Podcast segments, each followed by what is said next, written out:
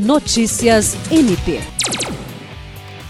O Ministério Público do Estado do Acre, por intermédio do promotor de justiça Júlio César de Medeiros, instaurou nesta terça-feira um procedimento preparatório para apurar suposta improbidade administrativa cometida pela Prefeitura de Tarauacá no ato de contratação de escritórios de advocacia.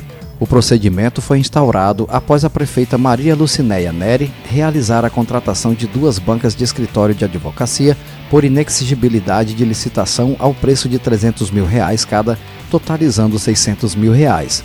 De acordo com o promotor, tais contratações violam os princípios da legalidade, moralidade e interesse público primário contidos na Lei Municipal número 1004/2021 a qual, nos artigos 34, 35 e 36, já prevê cargos de assessoramento jurídico.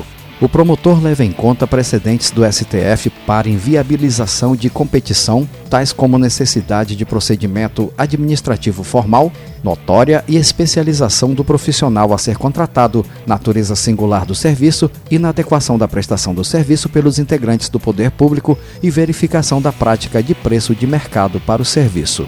Jean Oliveira, para a Agência de Notícias do Ministério Público do Estado do Acre.